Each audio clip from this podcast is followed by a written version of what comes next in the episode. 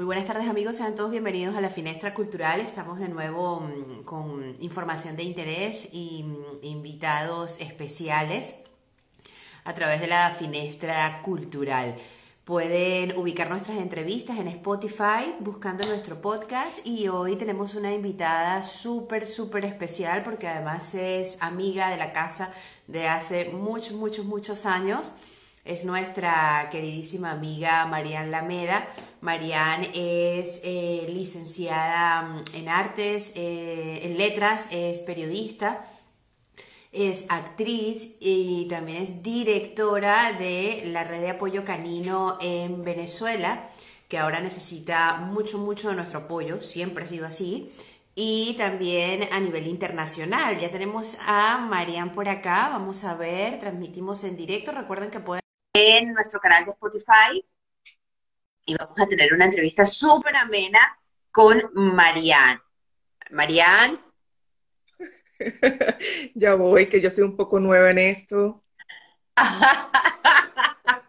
Bienvenida. No te preocupes que estamos en casa. Eso es para que vean que en la parte de atrás del móvil lo que tengo es un vaso para sostener. no, eres, no eres la primera, no te preocupes. Bienvenida, Mariana, a la Finestra Cultural, por fin.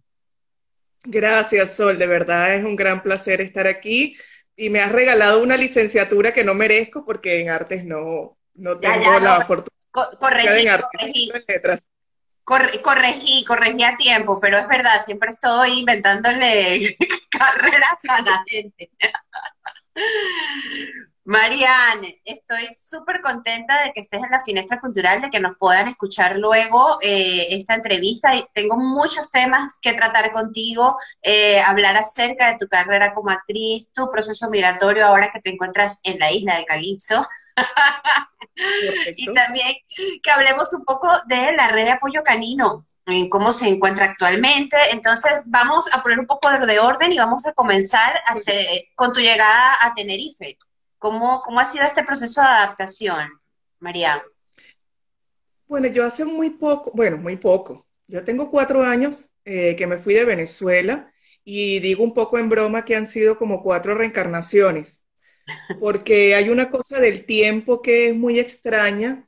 No me fui hace tanto tiempo, pero siento que ha pasado muchísimo. Siento que yo he cambiado mucho, que no soy la misma persona, siento que el país ha cambiado mucho y, ya esta es mi segunda, mm, digamos, migración, porque yo estuve primero viviendo en Barcelona y cuando ya me había adaptado, había conseguido eh, afecto, un suelo afectivo, que es muy importante cuando uno emigra, eh, había estudiado allí, me tuve que venir para acá.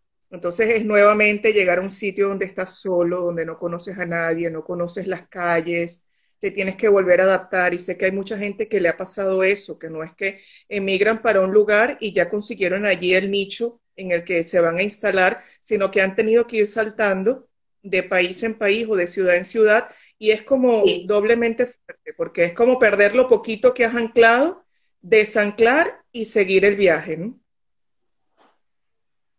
Y el proceso, claro, entiendo que cuando llegas a Tenerife comienzas de nuevo y rescatas lo que ha sido el proceso actoral para ti, que ha sido como una especie de salvación. Cuando yo llegué a Tenerife, me vine a montar un proyecto gastronómico que afortunadamente quebró. Quebré. Y perdí todo el dinero que traía en ese momento y además quedé con una deuda enorme que tardaré muchísimo tiempo en pagar y claro, todo ese proyecto fracasó, afortunadamente. Digo afortunadamente ahora porque el fracaso de ese proyecto fue lo que hizo que yo tomara la decisión. Es decir, en ese momento yo me quedé sin nada, me quedé sin suelo, me quedé sin dinero, me quedé sin pareja. Eh, y allí, en el peor momento, en la peor circunstancia en la que yo no debía haber decidido, lo que decidí fue que decidí seguir el camino de mi alma allí fue que yo me pregunté cuando no tenía nada más que perder, ya no tenía más miedo, ya no tenía nada. Dije, bueno, ¿quién quiero ser yo? O sea, yo quiero ser la persona que se haya quedado en este negocio y que a lo mejor estuviera allí por años. Eh, bueno, que no es algo con lo que yo resonaba. Eh, pues no, lo que quiero es ser actriz, siempre he querido, nunca he podido porque siempre lo he hecho con intermitencias, había que terminar la universidad, había que trabajar en una empresa para cobrar los estatiques y, tener un poco de estabilidad. Eh, había que tener una pareja y entonces encargarse de eso. Había, había, había, había que hacer muchas cosas en ese momento y yo siempre le di prioridad a todo eso. Entonces en ese momento dije, bueno, este es el peor momento para hacer esto, es el peor momento para decidir ser actriz, es el peor momento para continuar dedicándome a la organización, porque es un momento en que yo debería buscarme un trabajo formal para ahora sí necesito pues los estatiques, la estabilidad, el sueldo y dije, bueno, este es el momento en que no, porque es ahora o nunca. Si yo hubiera tomado esa decisión basada en el miedo, seguramente me hubiera quedado allí secándome un poco y me arriesgué. Y bueno, digamos, aquí estoy. Yo creo que, yo creo que en, en esta diáspora de alguna manera es una oportunidad de volver a ser. Es decir, de ser sin miedo. Ya nadie te conoce, ya no tienes mucho que perder, ya muchas de las cosas que te sostenían, y por cosas que te sostenían también me refiero a prejuicios, a, mm, ¿sabes? A ese tipo de cosas no te sirven para nada. Eh, al que dirán, ah, tengo miedo de perder esto, ah, no puedo atreverme a esto, ah, le tengo miedo al ridículo. No está nada de eso. Es como llegar nuevo a un lugar y tener un cuaderno nuevo y bueno, y aprovechar y decir, entonces, ¿qué quiero ser yo ahora? Lo que a lo mejor no pude ser en Venezuela por esto y por aquello, ¿por qué no serlo? Al final, yo creo que cuando se toma una decisión así, como el alma real, todo lo demás llega. Y allí los niños me están diciendo que tengo razón. Estás escuchando a, tu, a, tus, a, tus, sobrinos apoyar. Aquí los sobrinos están diciendo sí, es verdad. Que están muy interesados en el tema de la red de apoyo canino cuando comencemos. Mira, María, yo creo que retomando el tema del proceso de cambios y de comenzar a hacer lo que, lo que deseamos, eh, el, el, hecho de que nos haya tocado dejar nuestra casa, nuestra tierra, nuestro país, nuestra zona de confort, todo ese, esa maleta de acontecimientos, pues de alguna manera mmm, nos dan un poco de fuerza para tomar este tipo de decisiones, ¿no? Es decir, eh, o, la valentía para poder eh, asumir el, oye, pues no me preocupo por este empleo que me da los estatiques, pero quiero ser actriz y estar en el teatro los fines de semana, buscar mi red de apoyo, estar ahora presentando, presentándote en Tenerife los fines de semana en, en, una sala de teatro. Y, y, estás llena de vida, ¿no? Y estás llena de, de, de energía y estás haciendo lo que tu alma te pedía. Eso es súper importante y es muy motivador para, para los que te estamos escuchando. Yo... Eh, Ajá, dime. bueno, lo que te digo es que yo creo que uno está apoyado, cuando uno está en su país, está apoyado en muchas cosas que luego desaparecen. Es decir, uno está apoyado, uno tiene muchos referentes. El referente de lo que, la carrera que uno estudió, eso te forma, y yo era una de las personas, porque yo he estudiado mucho, a mí me gusta estudiar, y yo era un poco arrogante en ese sentido de tener siempre mis títulos por delante, porque los, mis títulos me validaban de alguna manera, ¿no? Eh, hay gente que de pronto trabaja en una gran empresa que es muy conocida y entonces pone eso por delante porque claro, eso ya te valida y te da cierta valía. Eh, o no sé, gente que está orgullosa también de las cosas que ha hecho, no, no, no lo estoy diciendo en el mal sentido. Lo que digo es que cuando yo llegué aquí, por ejemplo, y creo que eso le ha pasado a mucha gente, eh, las empresas en las que yo había trabajado, nadie las conocía la gente a la que yo conocía o que yo podía decir algún referente, oye, tú sabes que a mí me apoya fulano de tal.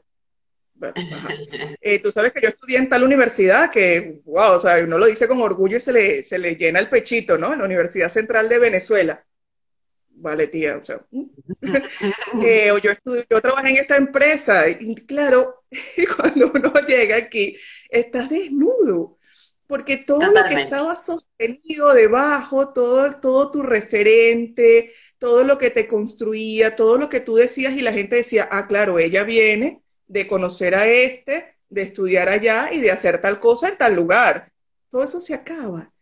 No, tienes que reinventarte totalmente. Ahí es cuando tú te das cuenta de que estás hecho. O sea, ahí es cuando tú tienes que ser, o sea, es únicamente quien tú eres, de verdad, dónde está tu alma, tus valores, eh, ahí tú tienes que ganarte todo. Eh, el respeto, el afecto de los amigos, los empleos o las oportunidades que te van a dar, por quien tú realmente eres. Nada te acompaña, no tienes ningún referente. Entonces, yo, por ejemplo, tuve trabajos muy duros. Por ejemplo, por decirte algo, yo soy periodista y tuve un trabajo repartiendo periódicos. O sea, repartiendo periódicos en la calle, a menos dos grados, así, buenos días, tome su periódico, ¿no? que eso me gustó mucho, porque todo el afecto y el respeto de mis compañeros, todo lo que yo hice allí, que no estuve mucho, pero todo lo que hice allí, yo lo hice realmente por quien yo era. O sea, yo ahí me di cuenta de que yo era una persona disciplinada, responsable, o sea, cosas que a lo mejor yo no veía, porque a nadie le interesaba qué había yo estudiado, ni a quién conocía yo, ni nada. Ahí lo único que interesaba era que fuese una persona gentil, responsable, que dieses lo mejor de ti, que seas un buen ser humano. Y tengo muchos amigos que, que tengo en la actualidad de todos esos trabajos que que eran oficios, que son físicos, cuño, que son difíciles. Y, en algunas etapas yo sufrí mucho porque incluso yo llegas aquí y yo no sabía ni, ni poner una lavadora. o sea, yo había hecho eso. Y claro, te toca hacer un montón de cosas. bueno, son los distintos, los distintos niveles de, reinvención, por decirlo así, ¿no? Mm, distintos mm, en su diversidad, ¿no? Porque así como está tu historia, hay millones de historias de, la, migración y de esta diáspora venezolana de las más grandes de Latinoamérica en los últimos tiempos. Eh, por eso el tema de la salida de la zona de confort, pues a nosotros se nos da con bastante facilidad y valentía, ¿no? En, este caso.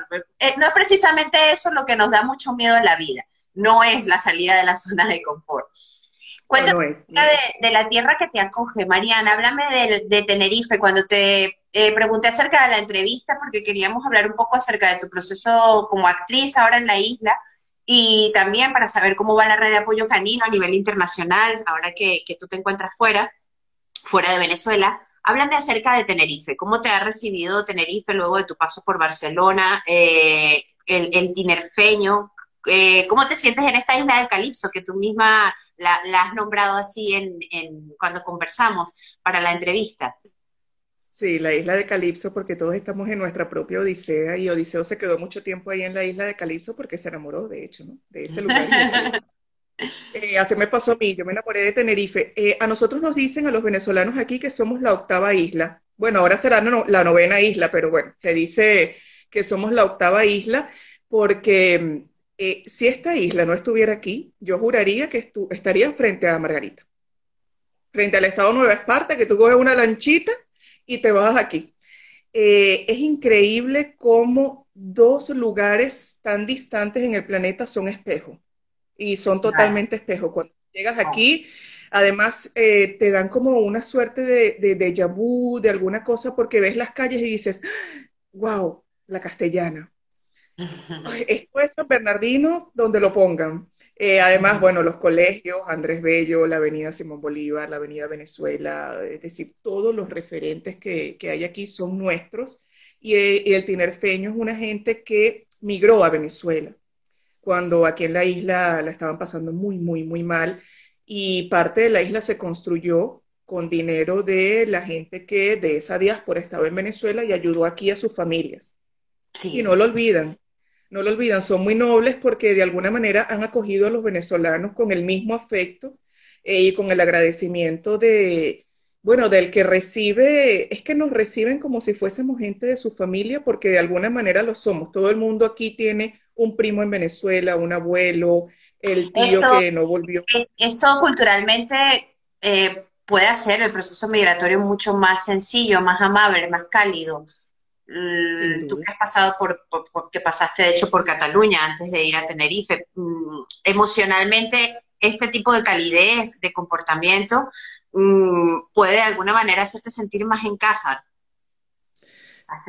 Yo creo que sí y no. Eh, sí, bueno, en el sentido de que el clima es más gentil, pero yo definitivamente siento que lo que hace más amable este proceso es conseguir un piso afectivo y gente buena eh, para ser amigos o para ser otra familia escogida que no la podemos tener cerca a nuestra familia por la razón que sea, hay en todas partes. Yo creo que si uno se abre, la parte afectiva es muy importante en este proceso. Claro, aquí hay referentes culturales que te lo hacen más fácil. de pronto la gente, si estás en la calle, me da risa porque a veces en los coches hay Elvis Crespo.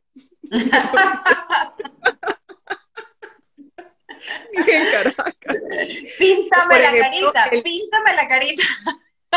Imagínate, el 31 de diciembre, eh, que aquí en la Plaza España se hace una gran fiesta, bueno, este año no por razones obvias, y vas a toda la ciudad, pero el 31 de diciembre a las 12 de la noche había una, una orquesta tocando en la tarima, Amparito. No, me muero. A las 12 de la noche con gaitas en Santa Cruz de Tenerife. Imagínate lo, cerca que están de nosotros los tinerfeños. Qué maravilla, qué maravilla. ¿Cómo comienzas a, actuar en, Tenerife, Marianne? Bueno, yo iba un día por la, lo que, para, para, que veas lo que es la ley de atracción y todo eso. Yo iba un día caminando por una calle X y veo un afiche con Crisol Caraval, estaban, eh, era a 2.50 la Cuba Libre, creo que era el montaje. Crisol Caraval, estaba Elizabeth Morales, que también está aquí viviendo, eh, no me acuerdo cuáles eran las otras actrices. Y yo dije, wow, Crisol Caraval. Y aquí hacen teatro a 2.50 la Cuba Libre, que yo la acababa de ver en Venezuela con Mimi Lazo y todo ese montaje que se hizo, que duró mucho tiempo allá. Sí. Y de, de decir, wow, Crisol Caraval, yo quiero estar allí, efectivamente estar allí pasó un año. Un año en que, bueno, yo no tenía tiempo, el restaurante pues se vino abajo y quebró, eh, luego estuve en otro restaurante, pero entonces en ese momento, después de toda, toda esa barrida, toda esa erosión, llamé a Crisol un día y le dije que quería participar y me dijo, sí, claro que sí, vente, vente en cualquier momento. De ahí al momento pasó, pasaron como tres meses y en efecto llegué un día llegué un día al taller, eso fue hace como dos años ya. Eh, Crisol tiene una especie de laboratorio teatral por el que ha, pues, ha cruzado, ha pasado mucha agua en ese río, han pasado mucha gente que se va, que se queda, pero se ha logrado hacer como una pequeña familia allí. Y allí yo encontré de verdad que mi familia afectiva, de hecho mis grandes amigos han salido del laboratorio teatral y no hemos parado. O sea, de hecho yo llegué yo había estado sin hacer teatro hacía mucho tiempo en Venezuela, muchísimos años, por la vida, por siempre procrastinar o pensar en otra cosa. Y Crisol me llamó un día y me dijo, mira, hay un personaje de una obra eh, que se llama Psicopatía Jauja, que yo la había visto en Venezuela. Yo creo que tú das ese personaje. Y yo le dije, estás loca, Crisol, yo tengo como mil años que no actúo, ¿cómo voy a estar en Psicopatía Jauja? Además contigo. Sí, hombre, sí, sí, tranquila, confía que tú das ese personaje, ahí te preparamos. Bueno, imagínate estar con Crisol, con ella, actuando, que es una gigante. Yo tenía, no sé, años que no actuaba. Bueno, yo sentía que me temblaba todo, o sea, que todo el mundo se iba a dar cuenta de que yo no podía mantenerme en pie.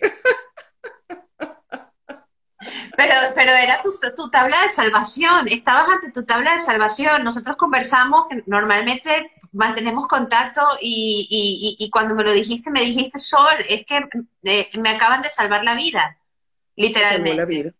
Eh, el, encontrar este grupo, el comenzar a hacer teatro, encontrar a Crisol, a toda su gente, todo su equipo, la oportunidad de actuar de nuevo, de hacer lo que amo, literalmente me ha salvado la vida. Y es así, que no son cosas, ¿no?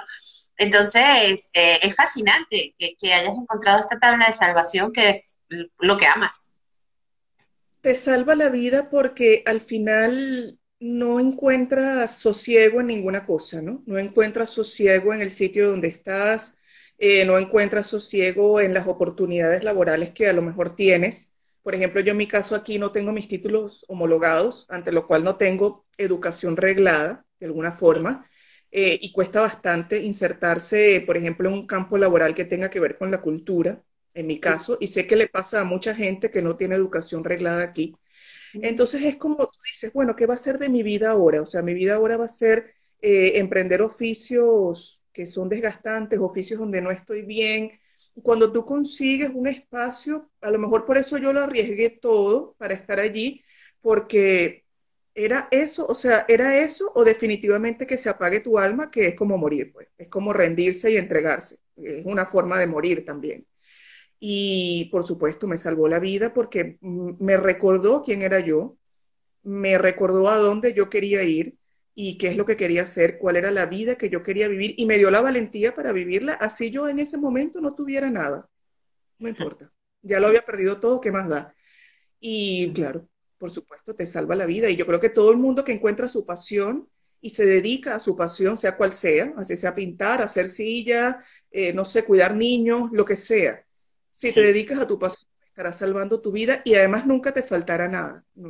es, casi una promesa cósmica porque hay tanta energía allí que el universo y la vida entera te recompensa y te devuelve. Todo lo demás viene por añadidura, todo lo demás. Lo importante es partir del origen, o sea, que lo primigenio sea realmente donde está el corazón. Si no, nada va a valer la pena, aunque incluso tengas ganancias secundarias, aunque tengas un sueldo y una estabilidad. ¿De qué sirve si no eres feliz? No sirve para nada. Así es. ¿Cómo van las, funciones? Eh, actualmente te estás presentando con qué obra en, Tenerife. Háblame del teatro, dame dirección, fechas, hora, todo. Que, se pues llene ese teatro.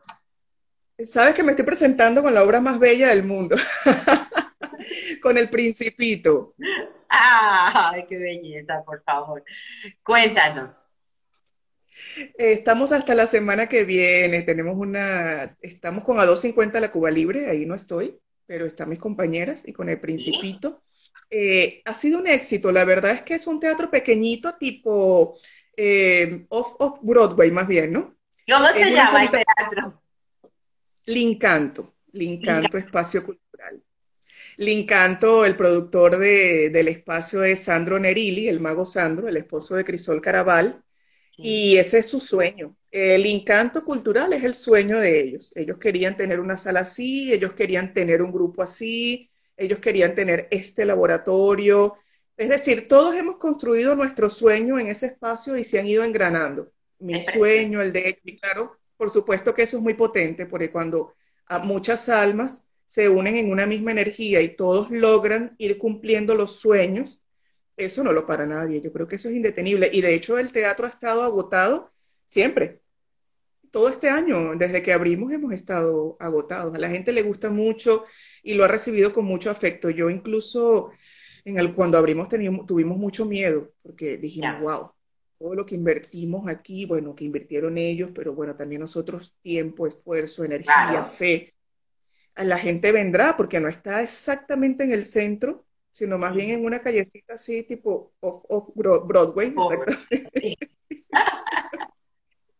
¿Cómo vamos a hacer? Y, la gente va, y la gente va y le encanta y pasa un rato súper agradable. De verdad que la gente sale muy encantada de allí, se divierten, se olvidan de sus problemas, participan. Ha sido lindo. Hacen talleres también de magia, de teatro. Eh, ellos han logrado allí también poner todo su talento al servicio de ese, de ese lugar. Y si todo el que nos está escuchando eh, queda cordialmente invitado al Encanto Espacio Cultural. Y además queremos ir a Barcelona. Esa es tu labor.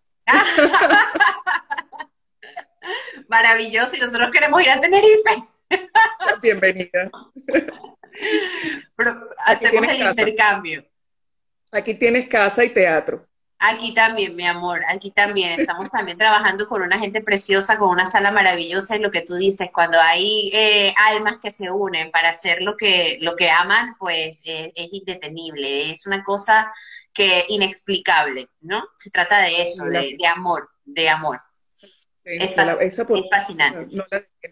y hablando del amor y de, las pasiones, eh, todos los que te conocemos sabemos que una de tus más grandes pasiones es la defensa, aparte de la actuación, es la, defensa por los animales y, el cuidado de los animales. De hecho, yo te conocí a través de, en ese ejercicio diario de, la RAC, de la Red de Apoyo Canino en Venezuela.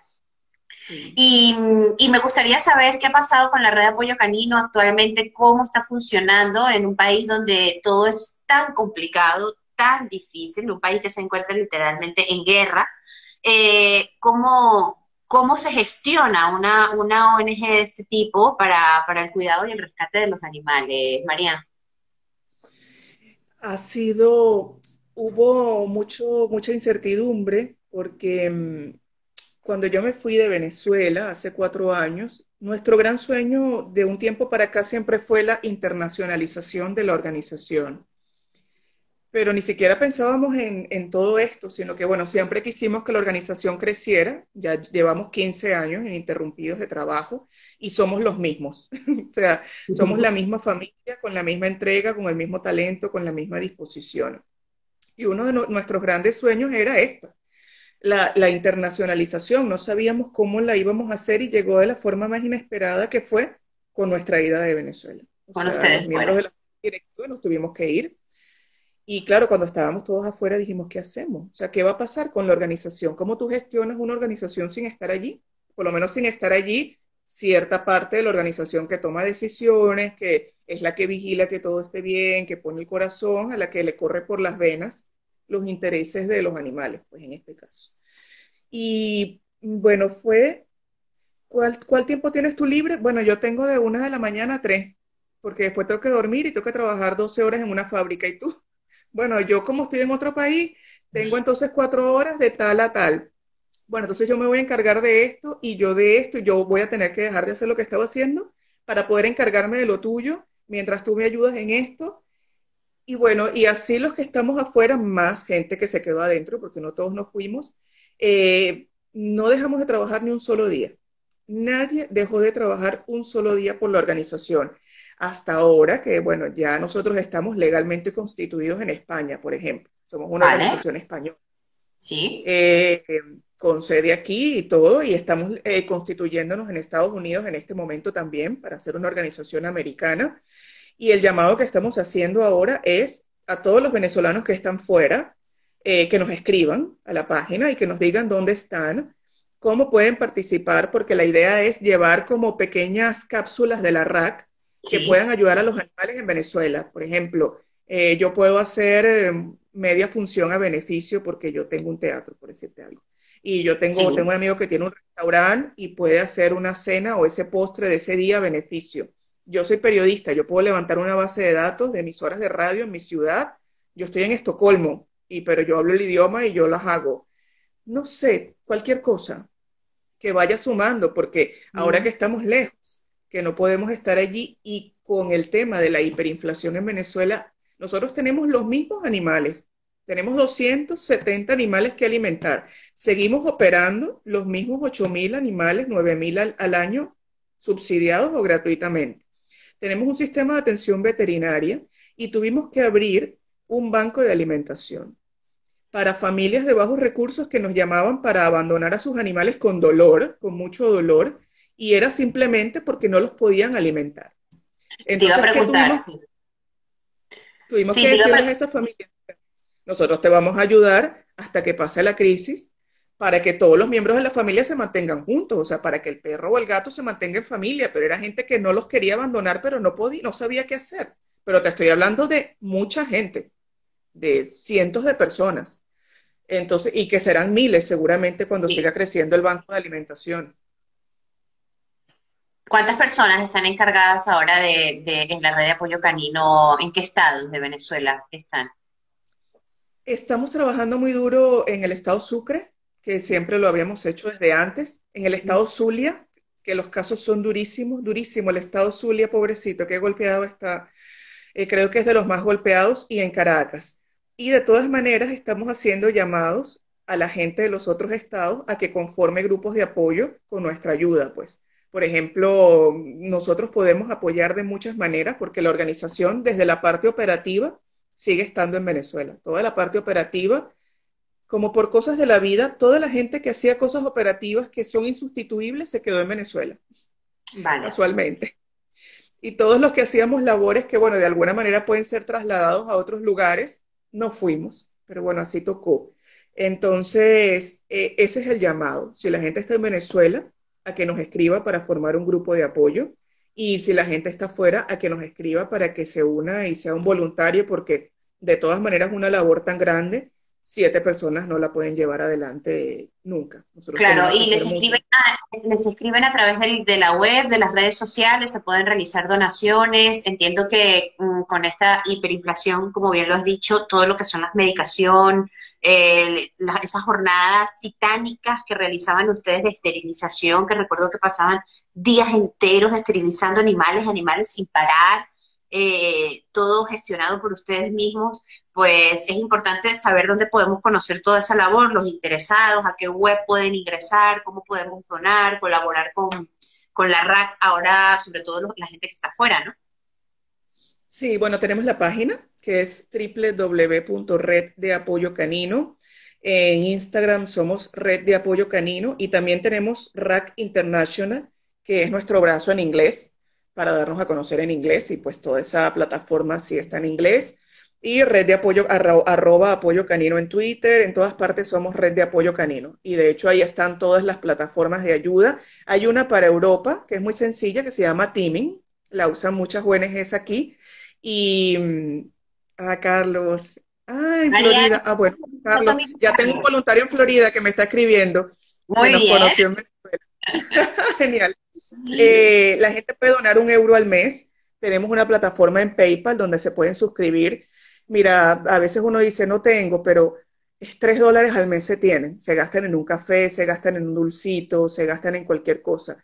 Y esos tres dólares al mes pueden significar literalmente la comida que un animal puede comer en cinco días. O sea, la única comida que va a comer en cinco días se puede conseguir con eso literalmente, o la medicina que falta para salvarle la vida a un animal que llega a, nuestra organización. Es decir, son cosas que son muy sencillas eh, para nosotros, que no cuestan mucho, pero que sumados van a hacer la diferencia. Entonces, la petición siempre es, mira, eh, que se suscriban con lo que puedan. Hay gente que, por supuesto, puede suscribirse con más, eh, pero los animales son, no solamente son los más vulnerables, sino son los más heridos en la espiral de violencia siempre. Eh, y la sociedad venezolana em, ha cruzado límites morales muy duros. Eh, se ha socavado mucho la moral del venezolano y eso también hay que decirlo porque en la medida en que lo reconozcamos, es que vamos a poder como pueblo también solucionarlo, ¿no? Sí, llamado por su nombre. Exacto, no somos tan chéveres, no somos tan buenos, no, no, no somos tan honestos eh, y por supuesto somos una, una, una sociedad violenta. Los animales lo están sufriendo es decir, los animales que están en los zoológicos se están muriendo literalmente de hambre frente a las narices del país. La gente no puede hacer nada. Eh, los perros de la calle están incluso haciendo canibalismo. Eso no lo habíamos visto ni en África. O sea, un perro que se murió de hambre y es comido en la calle por otros perros. Mm. Eh, los abandonos, las calles están tapizadas de animales de raza, de animales que ayer fueron comprados porque es la moda, porque es un El regalo de, sí, el regalo de Navidad típico. dinero, o porque a lo mejor vivo en una zona violenta y tener un pitbull me hace más fuerte o más malo de lo que yo soy, pero cuando se dan cuenta de que ese animal tiene que comer, lo lanzan a la calle a que se procure su propia supervivencia. Y no, no hay. Es decir, en un país donde la gente está comiendo de la basura, ¿qué posibilidades tiene un animal de comer? Ninguna. De ser comido, sí, de hecho, se han, hay carnicerías clandestinas de carne de perro, que eso no se había visto. Eh, y bueno, afortunadamente las autoridades han intervenido y están haciendo un buen trabajo, la verdad, en el tema de la defensa de los animales, porque también hay que decir las cosas buenas que están ocurriendo. En este momento eh, y este año se ha hecho un muy buen trabajo en temas de, de la defensa de los animales. Se han hecho muchas detenciones hay gente que ha pagado penas pecuniarias e incluso privativas de libertad. Eso no se había logrado en Venezuela y eso también está ocurriendo, lo aplaudo. De verdad, yo, así como digo algunas cosas, también reconozco lo bueno, lo aplaudo. ¿Cómo van las leyes, que ustedes en, defensa de los animales estaban gestionando, hacían propuestas a asambleas? Eh, tengo un vago recuerdo de, esos procesos, ¿no? No sé mm, en qué quedó, cómo están los proyectos de ley de, defensa de los animales en Venezuela. Bueno, tristemente la ley no se pudo cambiar. Eso fue una batalla que duró muchos años eh, y fue imposible cambiar. pero con los mecanismos que se activaron dentro de los mismos vacíos que tiene esa ley, que son muchísimos, y daría para hacer un live entero, y yo soy una de las primeras eh, personas que ha estado en contra de esa ley y que además abanderó ese movimiento en Venezuela. Pero con todo y sus vacíos se pudo, se pudo rescatar. Eh, bueno, por ejemplo, la ley tenía algunas penas sobre el maltrato, ¿no? Penalización del maltrato. Eh, en algunas cosas. Y entonces lo que se hizo fue cumplir la ley. la ley que había, que no era la mejor y que probablemente sea de las peores, pero bueno, no voy a ser tan dura. La ley que había, que no era la mejor, se está cumpliendo. Pero ya cumpliéndose con esa cosa tan simple que en Venezuela no ocurre como cumplir la ley, que se están haciendo grandes cosas. Porque cumplir la ley claro en Venezuela. O sea, a lo mejor la gente no lo entiende, pero es que cumplir la ley no es fácil en Venezuela. No, no es lo común. No es lo común. Esta ley se está cumpliendo, afortunadamente. Entonces, eh, mire, yo siempre digo, eh, la, eh, la, economía está quebrada y la gente no la está pasando bien en nuestro país, yo lo sé. Pero mira, una concha de los vegetales que vas a hacer en el almuerzo siempre te sobran. Siempre. El poquito que vas a botar de comida, se lo puedes bajar al animal que está en la comunidad, que nadie le va a llevar nada, que no va a comer nada, eh, que lo puedes esterilizar gratuitamente en nuestras jornadas, que las jornadas itineran por todo el país, que si a lo mejor no estamos en tu comunidad, llámanos y organiza una jornada para que nosotros vayamos. Es decir, todos tenemos que ser proactivos, porque si todos no somos proactivos, no vamos a ayudar a nadie, no vamos a generar luz, no vamos a salir. Bueno, ¿qué nos está enseñando el coronavirus? O sea, el coronavirus te está enseñando que el que no se cuidó en China contagió a tu abuela y la mató, quizá. Entonces, claro, ah, bueno, a mí no me importa lo que haga el chino, porque el chino está en China y entonces yo estoy aquí en mi circunstancia, en mi problema, en la hipoteca de mi casa o en que me dejó mi pareja, en mí, mi, mi circunstancia, yo y mi circunstancia. Y lo que haga el chino en China, me da igual. Pero resulta que, me están enseñando que todos estamos interconectados y que todo lo que hagamos, cada uno de nosotros va a incidir de manera positiva o negativa directamente en la vida del otro. Y así es en la vida de los animales, así es en la vida del planeta entero, así es en la vida de los árboles. Entonces, si no aprendemos eso este año, que hemos tenido bastante tiempo para reflexionar sobre nuestra incidencia en la vida de los otros, no hemos aprendido nada y vendrán más pandemias para enseñarnos lo mismo que no estamos aprendiendo ahorita. Sí, el mensaje del trabajo en colectivo es primordial y justamente ahora hablando de, con el tema de la RAC, de la Red de Apoyo Canino, la importancia de que ustedes estén y los pocos que estén allí cuenten con el apoyo de las comunidades. El trabajo en colectivo no, no, no puede ser un movimiento de uno solo. Entonces, la importancia de hacer el llamado de hacer cada vez todas estas jornadas de programas, de que se comuniquen con ustedes, los que estamos fuera, colaborar, donar, mover hilos para que de alguna manera en colectivo podamos eh, ayudar en este caso a los más frágiles eh, de esta situación tan difícil de, país, que son los animales, este animal que está en la comunidad abajo, esperando que alguien se apiade de bajar una taza de agua, ¿no? Claro, y que no puede decirlo, y que no puede decirlo, que tiene tres días sin tomar agua bajo el sol inclemente de treinta y pico de grados, por ejemplo, en cualquier ciudad del norte de Venezuela, o en cualquier parte del mundo, da igual entonces, sí, definitivamente ese es el llamado. Yo creo que ningún movimiento, nada es individual. No hay, muy poco o nada que podemos hacer desde nosotros mismos, para nosotros mismos y por nosotros mismos, y eso tampoco va a servir para nada, porque lo que va a hacer es alimentar un ego inútil que no va a generar ningún tipo de, de luz en el mundo. Necesitamos gente que salga de sí misma y haga cosas por los demás, por los animales, por los niños, por su familia, por qué sé yo. Hay tantos movimientos, hay tanta gente haciendo, queriendo cambiar las cosas.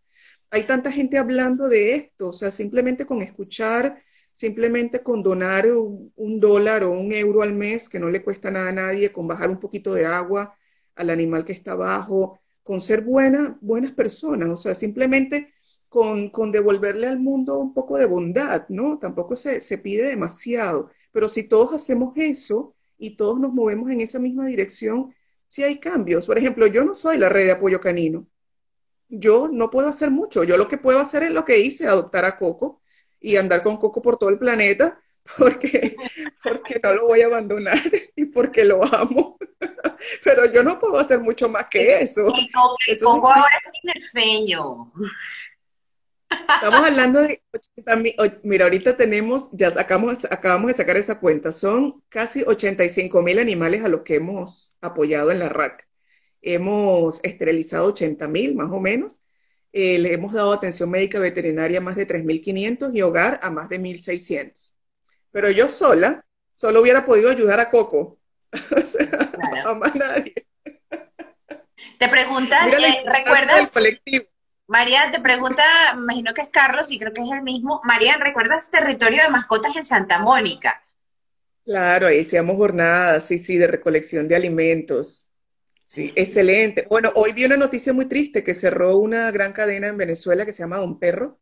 Oh. fue, casa nuestra y de muchas organizaciones y, me, dio mucho, eh, bueno, entre eso y, la noticia de, de los 19 que iban hacia Trinidad y Tobago, tengo el alma un poco arrugada hoy. Sí, también lo pensaba antes de comenzar la entrevista y, hablaba justamente de la diversidad, cuando comenzamos la entrevista, de, la, de, los diferentes niveles e historias, ¿no? De, los procesos migratorios. Mm, y, siempre lo conversamos. Nosotros hemos tenido la bendición de que logramos salir, logramos eh, poder tomar un avión en unas circunstancias, eh, digamos, mm, normales, ¿no? Poder llegar a otro país, eh, pensar en esta gente que recorre kilómetros y miles y miles y miles de kilómetros, que se montan en un barco, no sobreviven, que mm, recorres países enteros caminando y bueno, mm, nos, supera y, y, por supuesto nuestras historias quedan como, como de chiste, ¿no? Por eso se trata de, darse cuenta y de ser consciente de la cantidad de niveles que hay, sobre todo en este proceso de la diáspora, que es la que nos compete o de la que nosotros conocemos y podemos hablar en este momento, ¿no? Que es la que nos toca. Eh, y, tenemos, por supuesto, em, el, poder para poder hablarlo, ¿no? Tenemos, eh, nos toca directamente y podemos hacerlo. Yo creo que esa es la gente más valiente de todas yo creo que la gente que se va caminando a Perú, mm. caminando, o sea, es que no puedo ni imaginármelo. Yo, yo, yo no, no llego caminando ni, ni, no sé, ni, de aquí al centro de la ciudad.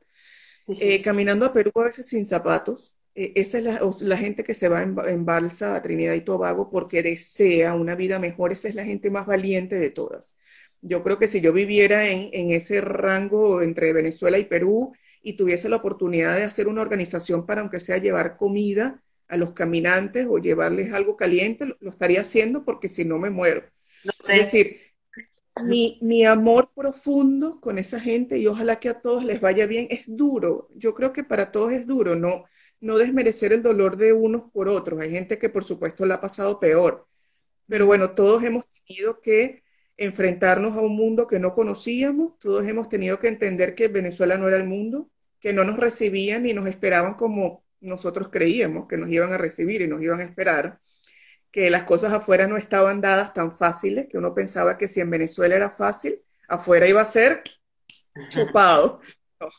No, este, nadie nos estaba esperando, nadie estaba allí para darnos la bienvenida y para todos ha sido difícil, pero lo que quiero decir es que pasa, o sea, hay que pasar el momento duro, porque ese momento duro va a pasar, todo pasa, va a pasar lo bueno. Cuando estés en la cresta de la ola, disfrútalo porque la cresta va a bajar. Y cuando estés abajo, aguanta porque la ola va a subir. Eh, nada se va, va, va a ser permanente. Y si hoy estás, mira, llorando porque te duelen las manos, porque estás limpiando pisos, quizá como tengo amigas que estudiaron en la universidad conmigo y pierden uñas de, la, de las manos porque les duele de tanto limpiar casas, va a ser hoy, pero eso no te define eso no es tu alma y eso va a pasar. Eso es simplemente un momento duro en el que tienes que aprender y por algo te tocó también estar ahí y hacer eso. Entonces, bueno, ve a ver qué es lo que tienes que aprender de eso para que eso pase lo antes posible y venga lo bueno. Eh, es como un llamado a la esperanza, porque a veces cuando estamos en circunstancias difíciles o estamos atrapados, creemos que eso no va a pasar nunca y los humanos, a diferencia de los animales, tenemos la posibilidad de que las cosas cambien. Lo digo a diferencia de los animales, porque por ejemplo, el animal que está encerrado en un zoológico o en un laboratorio, pues nada, no tiene, la víctima no tiene ninguna posibilidad de decidir, la víctima real. eh, pero nosotros no somos víctimas, o sea, nosotros podemos cambiar las cosas y esas circunstancias van a cambiar sin duda. Y esto se lo digo a, bueno, ojalá que me pudiera escuchar gente que la está pasando mal para decirles que, bueno, que van a estar mejor. Claro que sí, que pasará. Marian, me, bueno, estoy súper feliz de, haber tenido esta conversación contigo, además que quede también en nuestro canal de Spotify para que lo puedan escuchar eh, todos nuestros amigos y además también eh, ese mensaje de esperanza. Estoy muy contenta y sé que mucha gente también está de saber que estás actuando en, Tenerife, así que todos nuestros amigos que vayan al teatro y conozcan, conozcan este espacio maravilloso que están haciendo mm, estos venezolanos allí y que cuentan con todo nuestro apoyo siempre a través de la Finestra Cultural. Eh, la red de apoyo canino también cuenta con nosotros y todo lo que podamos hacer por este pequeño canal, pues siempre lo haremos. Muchísimas gracias por acompañarnos. Gracias por la oportunidad de tener esta conversación contigo. Eh, y bueno, te, quiero muchísimo. Tú eres parte de mi familia elegida aquí y creo que eso sí es verdad que no va a cambiar nunca mi, mi, amor por ti y que seas parte tan importante de, mi, de mis afectos, eso no va a pasar. No, no va a pasar. Aquí estamos, aquí estamos. Aquí estamos surfeando la ola.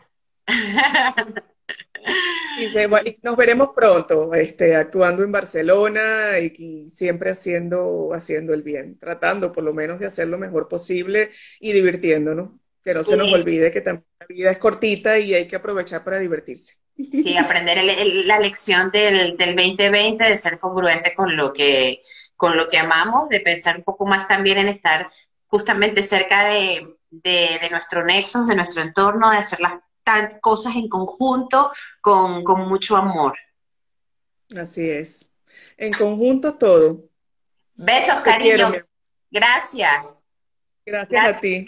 y de parte de todo el equipo de La Finestra, Diego Flores en Argentina, Isabela Méndez Hermini y aquí soy Ángel Borrero. Besitos. Hasta la próxima. Gracias, María. Te queremos. Igual.